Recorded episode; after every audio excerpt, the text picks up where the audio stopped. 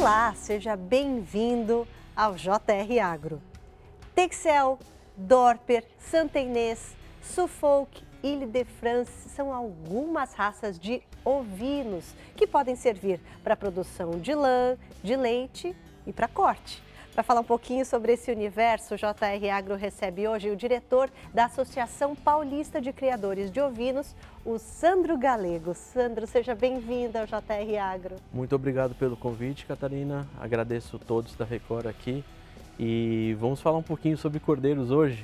Mas antes, não se esqueça, o JR Agro tem episódio novo toda sexta-feira, a partir das sete e meia da noite, nas plataformas digitais da Record TV. Então vamos falar um pouquinho sobre cordeiro, ovelhas, carneiros, que são diferentes de cabras, bodes, né? Muita sim. gente confunde, até porque em muitas propriedades eles são criados junto. Sim, sim. Na verdade, assim, eles pertencem à mesma subfamília, né? Do, do grupo animal. Então, eles pertencem à família é, Caprinae, que teve um, em algum momento da, da história, né? Eles se separaram em Capra e ovis. Aí a cabra foi para a parte do capra e os ovinos, a ovelha, para a parte do ovis. Então, eles tiveram essas diferenciações em algum momento da história e cada um, cada raça foi para sua região, mas mesmo assim regiões próximas, né? E acabaram tendo algumas diferenças entre eles, basicamente os as ovelhas com lã e as cabras com pelo. Lógico, tem ovelhas sem de pelo também, né? E cabras com lã, mas é muito mais raro, muito mais difícil, né? Isso a gente não tem aqui no Brasil. Temos, tem? temos sim, temos sim. Ah. Aqui no Brasil a gente tem uma enormidade de raças. Algumas já não são mais tão criadas, né? Uhum. Porque não tem viabilidade econômica, algo desse tipo. Mas a grande maioria das raças comerciais nós temos aqui, as grandes raças do mundo, temos aqui praticamente todas, tá? Como é que está a criação de ovinos no Brasil? Tem crescido, tem se mantido estável? E qual é o estado que mais produz, que mais cria? Tá. O Brasil vem numa crescente na, no rebanho ovino, tá? Já há vários anos vem subindo bastante. É, hoje a gente tem uma população, um rebanho, né? Aproximado de 20 milhões de cabeças. É um rebanho até grande, em, até em níveis mundiais, tá? E hoje o maior estado produtor é a Bahia. A Bahia? A Bahia. Imaginei que fosse Rio Grande do Sul. Não, a Bahia, seguido por Pernambuco e terceiro lugar Rio Grande do Sul. Olha só. É, teve algumas mudanças né, no panorama nacional, uhum. né? É, os estados do Nordeste tendo uma força maior na produção dos ovinos e o Rio Grande do Sul assim, diminuindo um pouco, aumentando a área de lavoura, né? Uhum. Isso foi o, o, isso é a grande parte da diminuição responsável pela diminuição do rebanho gaúcho. A gente até por referências gastronômicas, né, Sim. de culinária, a gente pensa assim, ah, norte do país, o nordeste é cabra e o sul é que é ovelha. Até por causa das condições do clima, a ovelha, imagino, é, é, ou é, pode ser só uma, uma suposição, mas é um animal que suporta é, menos altas temperaturas, né, do que a, as cabras, por exemplo. Como é que está hoje? Na verdade, na verdade, a ovelha, ela tem as suas raças que se adaptam ao local onde, ela, onde elas estão. Temos as lanadas, né, que suportam muito bem o sul do país, sudeste, e temos as deslanadas, né, que assim povoam praticamente o nordeste todo, né? E temos também as lanadas no nordeste, não há problema nenhum, porque a, a, o manto dela de lã, ele é como fosse um isolante térmico não deixa passar a temperatura de fora para dentro, então ela mantém-se sempre com a mesma temperatura. Então ela suporta o calor suporta, também? Suporta, mesmo lanada no, na região nordeste, ela suporta o calor. E a deslanada no sul, por incrível que pareça, a natureza é generosa, né? Faz com que apareça lã, mesmo nas deslanadas, né? Por conta do clima ah, como é mais frio, a Sim. ovelha acaba criando mais, uh, produzindo proteção, mais lã. É como se fosse uma é. proteção para ela. Entendi. Como é que é hoje dividido a produção de lã, a produção de leite, o corte? Como é que está isso? É, hoje no Brasil nós temos praticamente eu posso te afirmar que mais de 95% da produção é voltada para carne. Muito, com certeza é, é, o que mais a gente necessita, porque o Brasil não é autossuficiente na produção de carne. Então, nos últimos anos temos importado algumas raças para incrementar ou fazer alguma coisa diferente para aumentar a produção de carne. Quanto entendeu? que a gente importa? Olha, é, em números exatos eu não sei lhe mas precisar. Em proporção? Mas em proporção eu creio que pelo menos uns 50% do que a gente consome a gente importa ainda. Então tem espaço para crescer? Muito espaço, muito espaço mesmo. É, temos também, né, como lhe disse, a produção de leite e de lã. A de lã ainda é uma produção ainda razoável, bastante no Rio Grande do Sul, o, muito utilizado na raça merino. E a de leite, ainda temos a, no Rio Grande do Sul e em São Paulo algumas é, regiões que produzem leite, que na verdade não é leite, né? É queijo, né? O queijo de ovelha, que é um queijo muito bom, muito bom mesmo, vale a pena experimentar. Eu nunca provei o de ovelha, já provei de cabra, mas de ovelha é mais difícil encontrar. Bem mais difícil porque a produção da ovelha não é tão alta quanto a da cabra. Mas é um queijo muito bom. Uhum. E a gente importa carne de cordeiro, quer dizer, já o cordeiro já batido, a gente importa os animais e, e de onde? Da Argentina? É, basicamente Uruguai, a maior parte das nossas importações, também da Argentina é, e, as, e, e, eventualmente da Nova Zelândia, uhum. tá? que um dos maiores produtores, exportadores né, de, de carne ovina do mundo. Agora, se está havendo essa demanda, a demanda existe, 50% da carne de cordeiro é importada, qual que é a dificuldade para que esse rebanho brasileiro cresça mais? Na verdade, uma das maiores dificuldades que nós temos aqui no país é a mão de obra. Infelizmente, não temos mão de obra especializada, é, temos, mas é muito pouco. E isso acaba dificultando.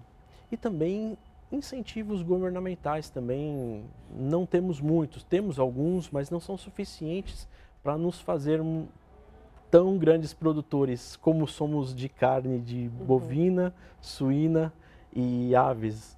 Não temos esse, esse incentivo. Mas eu, acho, eu acredito que o produtor brasileiro, por si só, ele tem essa força e consegue chegar.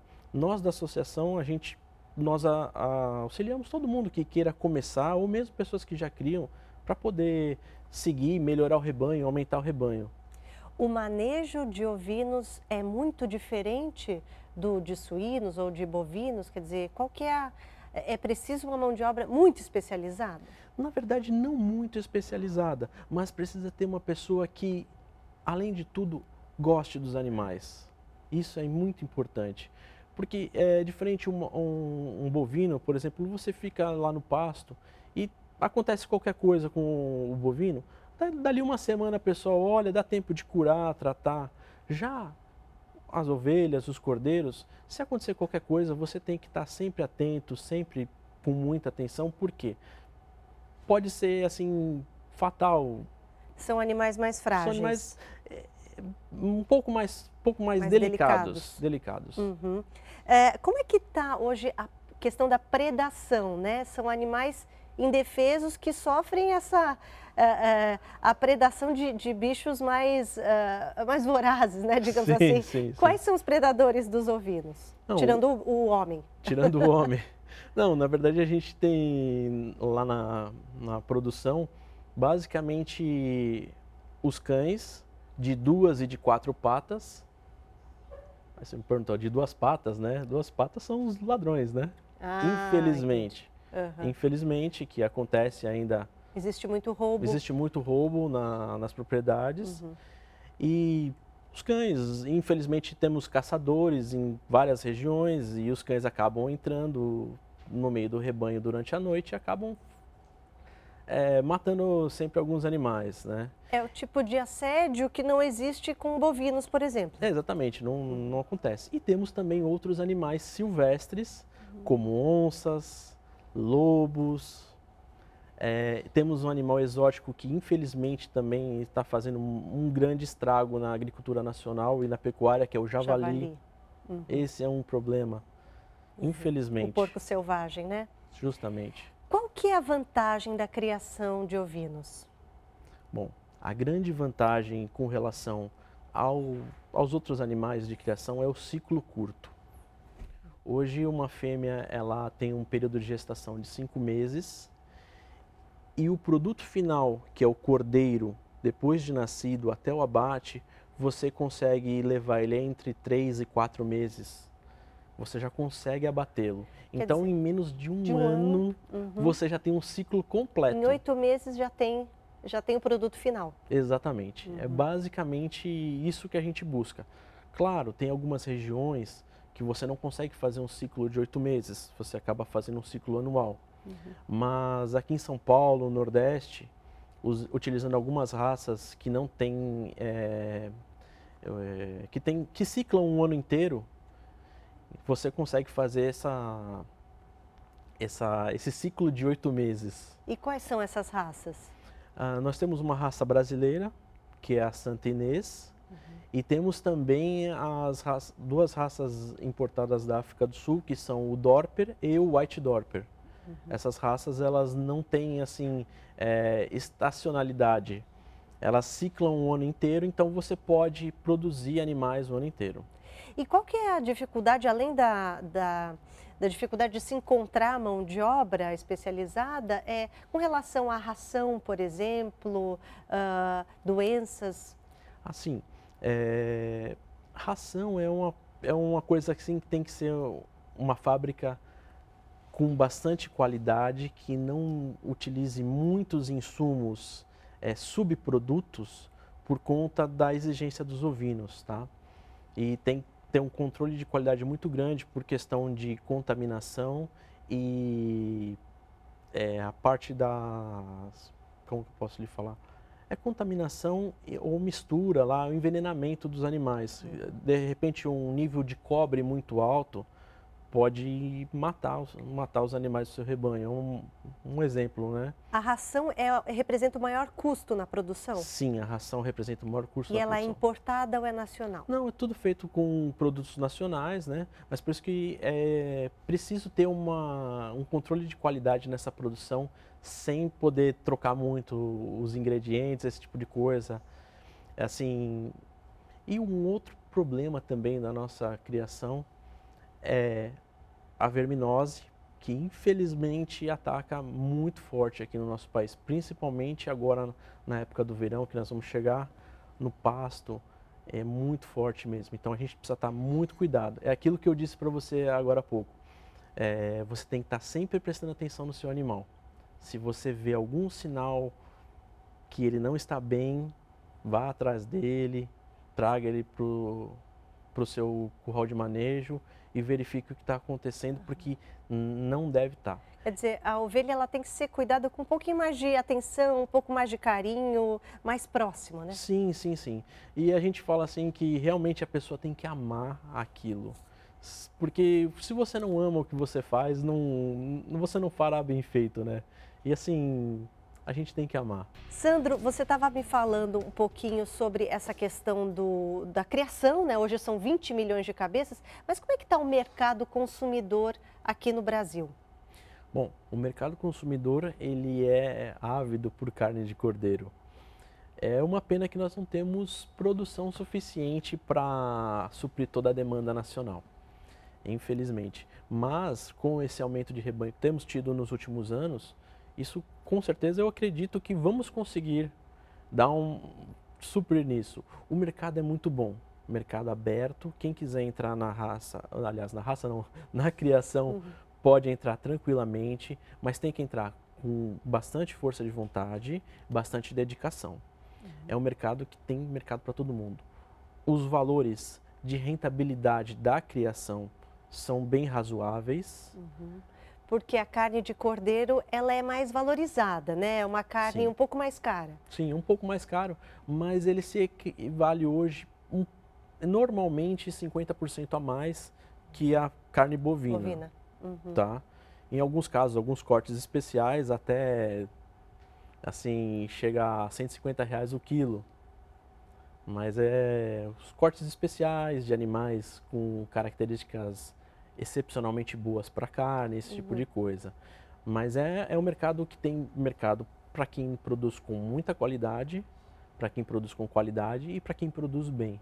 Uhum. Tem mercado sim, mas precisa-se de muita dedicação mesmo à criação. E a resposta, que é o dinheiro, o lucro, uhum. é boa. Interesse por carne de cordeiro está é, tá crescendo no Brasil? Na verdade, sempre sempre está crescendo. Hoje a gente estima que 50% da população nunca experimentou a carne de cordeiro. Nunca, nunca. Pelo deve... valor, por ser uma carne mais cara ou pelo sabor ser mais exótico? Muitas vezes por ser um pouquinho mais caro, por hoje já é um pouco mais fácil de encontrar em grandes redes de supermercado. Há algum tempo atrás era quase que impossível, né? Hoje nós temos redes, grandes redes de supermercados com carne de cordeiro disponível, hamburguerias também com carne de cordeiro disponível. E hoje temos também empresas, frigoríficos que entregam a carne de cordeiro na sua casa. Uhum. Então, assim, não, não podemos falar que hoje está muito difícil, mas assim, é um custo um pouco mais alto que a carne bovina, tá? E assim, dá para encontrar, dá para encontrar mesmo. O que, que falta para popularizar um pouquinho mais a carne de cordeiro aqui no Brasil, hein? Eu creio que ter mais oferta mesmo. Uhum. Ter mais oferta da carne. É, você poder ir no açougue próximo da sua casa e ter lá um corte de cordeiro lá para você poder levar e fazer seu almoço lá, ou fazer o seu churrasquinho do fim de semana, algo desse tipo, com a carne do cordeiro. Isso que não é tão comum. Dá para você fazer, mas você tem que fazer uma programação. É. Ah, eu vou comprar uma carne de cordeiro para Páscoa. É sempre algo especial, Sim, né? exatamente. Uhum. A, a, gente tem que trazer, incorporar isso para o nosso dia a dia. dia. Uhum. Então, é a parte que nós vamos ter, assim, uma maior produção. Vamos falar um pouquinho de genética? Existem três formas de fazer o cruzamento né, no rebanho de ovinos, que é o modelo industrial, o absorvente e o tricross. Você pode explicar o que, o que é cada um desses modelos? Sim, sim. O cruzamento industrial é onde você tem uma raça com habilidade materna na sua propriedade lá e você compra uma raça, um reprodutor de uma raça com o objetivo que você precisa. Uhum. Por exemplo, você quer produzir leite, você compra um reprodutor Laucane, uhum. da raça Laucane. E você vai ter filhotes que vão ter uma produção de leite melhor. Esse é o cruzamento é, industrial. Ou então, uma raça especializada em carne, como o White Dorper, por exemplo, você, você cruza com essa raça mãe, que você tem que ter habilidade materna, e você ter feito um cruzamento industrial de duas raças, onde você vai ter uma produção melhor de carne. Uhum. Temos também a, o cruzamento absorvente. Cruzamento absorvente é um cruzamento onde você busca a pureza racial, uhum. onde você cruza uma, uma ovelha comum, não precisa ter raça definida, e você vai cruzando ela com reprodutores puros durante cinco gerações. As filhas, né? A mãe, a filha, a neta, a bisneta, a tataraneta e a, a quarta neta será um animal puro, puro por cruza. Uhum. Entendeu? Então você já vai ter um animal ali com as características que você desejava no começo que o seu rebanho possuísse. Com a grande vantagem de ser um ciclo curto, se você conseguir um ciclo de oito meses, uhum. em menos de cinco anos você já tem um animal com o grau de sangue que você deseja uhum. com esse tipo de sangue. E temos também o tricross.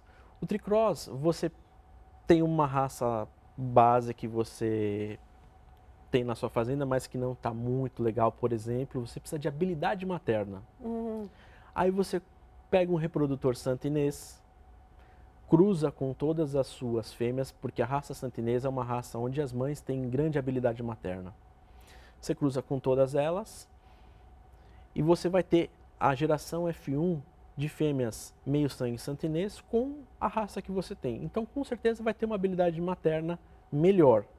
A partir daí, você escolhe o macho do propósito que você quer, como no cruzamento industrial, leite, carne, pele, lã, e cruza com essas fêmeas filhas desse reprodutor santenês, por exemplo. Você pega um reprodutor Dorper para carne, coloca lá e vai, você vai ter animais especializados em carne. Uhum. E mães com uma habilidade materna boa que vão ajudar no crescimento dos, dos cordeiros, né? Uhum. Você já falou aqui de algumas vantagens da criação de, de ovinos, uma delas essa questão da gestação curta, né? Uh, mas uma outra vantagem também seria a, a, a, o espaço necessário para a criação de ovinos. Não é necessário um grande espaço como para a criação de bovinos, por exemplo? Não, com certeza as áreas utilizadas são menores, né? Hoje você interpreta mais ou menos onde você coloca uma vaca, você coloca de 5 a 6 ovelhas, aproximadamente, uhum. tá? Então, com certeza, onde você cria 100 cabeças de gado, você vai colocar aí seus 500, 600 ovinos. Aí você vai ter um, uma produção em números maiores, né?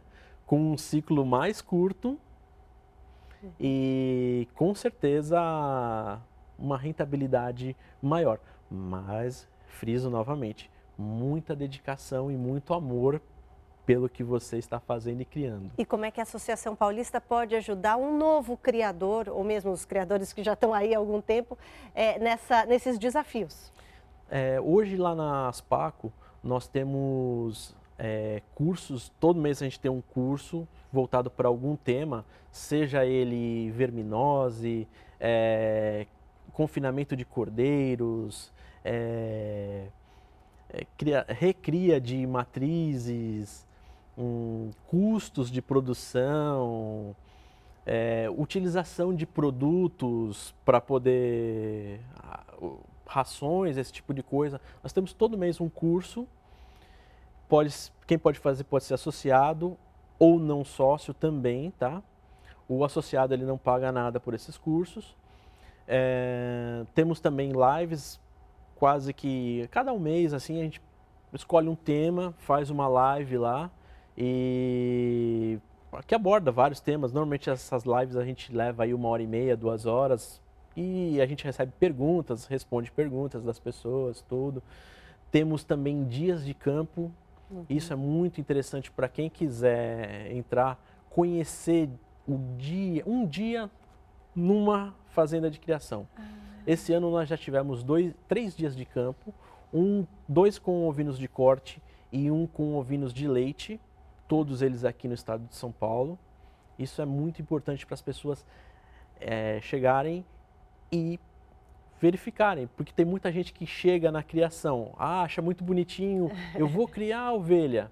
Chega lá, fala assim, ah, não, não é isso que eu quero para minha vida. É muito bom participar desses dias de campo, é você perto do animal, é. você estando lá no, no manejo. E, é. e, e, um desses eventos que vocês organizam vai ser o Campeonato de Cordeiros 2022, né? Esse, Me conta o que, que vai ser. Esse é o, é o campeonato que a gente faz anualmente desde dois, faz 21 anos, desde 2001. Nós convidamos, né? Agora já não se convida mais, todo mundo quer se inscrever para o campeonato. Então, nós temos lá 40 lotes de quatro animais cada lote, onde você faz a inscrição desses seus quatro animais. Se você quiser levar mais de um lote, você pode levar mais de um lote, levar dois lotes, por exemplo. Você inscreve seus animais, leva eles na fazenda da Unesp lá em Botucatu, onde que é feito toda a pesagem, aferição, tudo feito pela universidade. Então você tem assim uma fidedignidade de todos os resultados que vão acontecer. Você escreve, coloca seu, a raça que são seus animais, os cruzamentos, esse tipo de coisa. E esses animais passam por um período de adaptação. Depois do período de adaptação, é, eles têm um período de engorda, que é o campeonato, é o início do campeonato propriamente dito, onde os animais que mais ganharem peso serão classificados por lotes. A gente escolhe os três melhores animais de cada lote, classifica esses três e dá um resultado final de todos os lotes. Aí nessa parte você pode interpretar qual raça nesse momento da criação no estado de São Paulo está conseguindo um melhor ganho de peso. Uhum. E quando é que vai ser esse evento? Esse evento começa agora no mês de setembro e a projeção do resultado é no mês de novembro. Ah, tá? E tem também a segunda fase do, uhum. do campeonato, que é quando você chega no, no, dia final do abate, efetiva o abate de todos os animais que participaram no campeonato, e você faz a avaliação das carcaças dos cordeiros. Aí você pega lá os cordeiros, a carne dos cordeiros e avalia lá ah. textura, marmorização, qualidade, é, penetração da quantidade de carne. São muitos índices técnicos onde o zootecnista, o pessoal de frigorífico também avalia lá tudo. Então, é assim um resultado muito bom. E os animais, além de tudo, a associação paga para quem leva os lotes lá o preço da pesagem no dia do início do campeonato. É pago o preço do quilo vivo do animal. Uhum para o criador. E ao fim do campeonato, esse ano, para promover mais a raça, 30% do lucro da venda dessas carcaças ao final do campeonato serão revertidos a todos os criadores. Ah, que bacana. Para esse ano já não dá, mas para o ano que vem dá para se inscrever. Olha, eu creio se ligar na, na associação, talvez tenha uma ou outra vaga. Tá. Mas eh, pelo, pelos, uh, pela informação que eu obtive, já estava praticamente encerrado. Sucesso. Tá bom. Sandro, muito obrigada por ter vindo aqui conversar com a gente aqui no JR Agro. Muito obrigado, agradeço pelo convite e sempre que precisarem, estaremos à disposição, nós das Paco, para ajudar a ovinocultura brasileira, porque precisamos crescer muito, nos desenvolver muito ainda e como associação, a Aspaco vai ajudar todos, todas as pessoas que quiserem iniciar ou que já estão. Tá? O JR Agro é o seu espaço para falar de agronegócio, sempre com um convidado especial. Toda sexta-feira tem episódio novo. Obrigada pela sua companhia e até a próxima.